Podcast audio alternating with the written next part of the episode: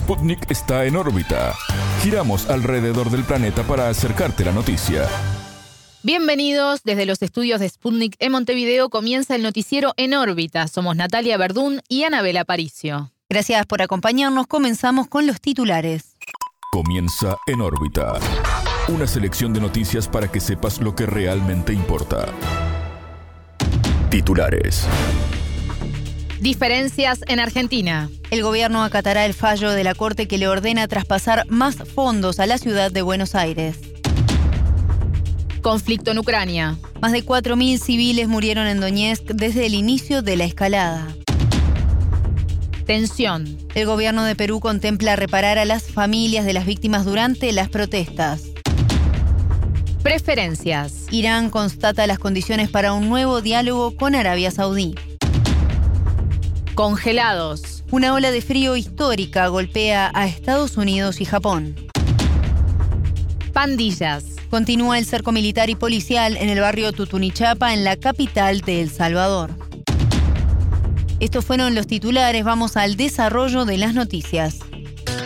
El mundo gira y en órbita te trae las noticias. Noticias. Diferencias. El gobierno de Argentina acatará una medida cautelar de la Corte Suprema de Justicia a pesar de anunciar días atrás que no lo haría. Las decisiones judiciales son obligatorias aun cuando las estime disvaliosas e injustas, indicó vía Twitter el presidente Alberto Fernández. La resolución obliga al gobierno a girar el 2,95 de los impuestos coparticipables a la ciudad autónoma de Buenos Aires. En 2016, el entonces presidente Mauricio Macri elevó de 1,4 a 3,75% los recursos que debía recibir la capital, gobernada desde 2007 por su partido, el PRO. Ese presupuesto contemplaba a la Policía Federal que fue trasladada a la órbita de la ciudad de Buenos Aires. Años después, en 2020, el gobierno de Fernández redujo la coparticipación a 2,32%, lo que fue objetado por el Ejecutivo de la ciudad. Sobre el tema, en órbita dialogó con el abogado constitucionalista argentino Alejandro Gil Domínguez. La Corte fijó cautelarmente, hasta tanto después resuelve el fondo de la cuestión y vea quién tiene razón, que tiene que ser 2,95, pero en ninguna parte de esa medida cautelar expresó un argumento o un fundamento de por qué llegaba a ese 2,95 y entonces desde ese punto de vista el presidente ha planteado que hay una falla, una falta de fundamentación para primero establecer ese porcentaje y segundo para determinar de dónde van a salir los recursos que deben tener en cuenta para o disponer para poder cumplir con esta orden judicial, porque si bien acá son porcentajes pequeños, son porcentajes pequeños en una masa enorme de dinero y significa mucho dinero y significa disponer del presupuesto. Y no el presupuesto 2022 ni el 2023 contempla una partida para cumplir con esta disposición el Ejecutivo va a recurrir la medida cautelar y llamó al Congreso a sesiones extraordinarias para tratar el presupuesto con el fin de incluir el nuevo porcentaje. El abogado declaró que el régimen aplicado a la ciudad de Buenos Aires data de muchos años atrás, cuando aún era considerada municipio. Se le aplica a este conflicto un, un régimen que era el que regía cuando la ciudad de Buenos Aires era la municipalidad de la ciudad de Buenos Aires y dependía totalmente del Estado federal en 1924 se reforma la constitución, se le da rango de ciudad autónoma, que es la pone a la par de las provincias, pero como no se sancionó la ley de coparticipación de impuestos, que se tendría que haber sancionado antes de diciembre de 1996, dice la Constitución Argentina, entonces todavía la ciudad de Buenos Aires no recibe una distribución directa de los recursos coparticipables, sino que lo hace a través del Estado Nacional. Pero ya el Estado no la puede tratar como antes, donde le daba lo que quería, sino tiene que haber algún mecanismo de diálogo, consenso y, determinación de estos porcentajes. Bueno, esa es la discusión que se está dando ahora. A criterio de Gil Domínguez, este episodio es uno más en medio de la disputa entre el Poder Judicial y el Ejecutivo argentino. Es un capítulo más de decisiones que está tomando la Corte Suprema de Justicia de temas que tendría que resolver la política que la grieta argentina y la falta de diálogo y consenso hace que sea la Corte Suprema la que lo tenga que resolver. y que ha generado tensiones con el Poder Ejecutivo porque la Corte Suprema viene dictando fallos que son contrarios a, los intereses del gobierno, viene siendo nuevamente, entonces ha tensionado la relación con el, con el gobierno nacional. Escuchábamos al abogado constitucionalista argentino Alejandro Gil Domínguez. Posturas. Miles de civiles murieron en la República Popular de Donetsk desde el comienzo del conflicto en Ucrania, que cumplió 10 meses. Durante 132 días fallecieron un total de 4.400 personas, informaron las autoridades locales. Las repúblicas de Donetsk y Lugansk consideran como inicio de escalada del conflicto el 17 de febrero. En esa fecha comenzaron a denunciar un aumento drástico de los ataques de las fuerzas ucranianas.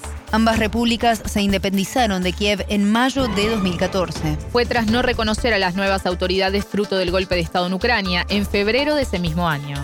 Estas repúblicas, así como las provincias de Gerson y Zaporille, se adhirieron a Rusia a finales de septiembre. Lo hicieron tras celebrar sendos de referendos de autodeterminación. En tanto, el presidente ruso Vladimir Putin expresó su disposición a negociar soluciones aceptables en el marco de la crisis en Ucrania. A su criterio, esta instancia puede ser con todos los participantes del proceso, pero la posibilidad está en sus manos, dijo. Por desgracia, la otra parte, Kiev, ha tenido una actitud diferente y empezó a ejecutar duras acciones militares contra el Donbass, indicó el mandatario. Para Putin, las raíces del conflicto armado están en la actuación de los rivales geopolíticos de Rusia. De esta forma, el mandatario se refirió a Estados Unidos y los países miembros de la alianza militar OTAN que enviaron grandes cantidades de armamento a Kiev. Tensión. El gobierno de Perú contempla reparaciones para los familiares de las personas fallecidas durante las protestas sociales. El Ministerio de Justicia y Derechos Humanos informó que se creará una comisión para evaluar las medidas conformada por el gobierno y la sociedad civil. Esta incluirá a representantes de las víctimas y la coordinadora de derechos humanos. El país atraviesa una grave crisis institucional con movilizaciones duramente reprimidas por las fuerzas de seguridad, con un saldo de al menos 28 fallecidos. Sputnik conversó con Goni Sosa, referente del Movimiento Nacional de Mujeres Todas Somos Micaela. Esos muertos no han sido por los enfrentamientos que los pobladores pueden tirar piedras, palos, no. Han sido de francotiradores que han estado apostados en los techos, sobre todo en Huamaca, donde ha habido la mayor cantidad de muertos, en el techo de la iglesia principal de Huamán en Ayacucho. Ahí han estado apostados y han estado disparando. Tanto es así que un señor salió de su casa para auxiliar a un joven que estaba herido y al señor le disparan por la espalda. Todos los disparos son por la espalda y a la cabeza. Y son disparos a matar. No han, no han utilizado esos perrigones que solamente te hieren y te hacen poquito. No. Han utilizado la parte, la, lo más grande que es de vidrio, que eso mata. Las protestas comenzaron el 7 de diciembre, cuando el presidente Pedro Castillo fue destituido, luego de anunciar su intención de disolver el Congreso. Por estos días de Navidad y Año Nuevo se suspendieron los bloqueos de ruta y en varias regiones las movilizaciones volverán en los primeros días de enero. Esto no implica bajar la guardia, destacó Sosa. Nosotros no vamos a bajar la guardia, porque cada día se viene más y más delegaciones de diferentes provincias nosotros estamos declarando que no aceptamos a la que se ha autotitulado Dina Boluarte como presidenta porque ella ha venido con o sea, organizando esto conjuntamente con todos los partidos de derecha. No vamos a bajar la guardia, porque nosotros sabemos que si bajamos, o sea, ya perdemos, este, perdemos nuestro país en realidad y la dignidad que nosotros tenemos como pueblo, como peruanos, este, no puede seguir así ya. Ya, esto llegó a un tope ya. Los manifestantes piden la renuncia de la presidenta Dina Boluarte, un plebiscito constituyente y además adelantar las elecciones para 2023.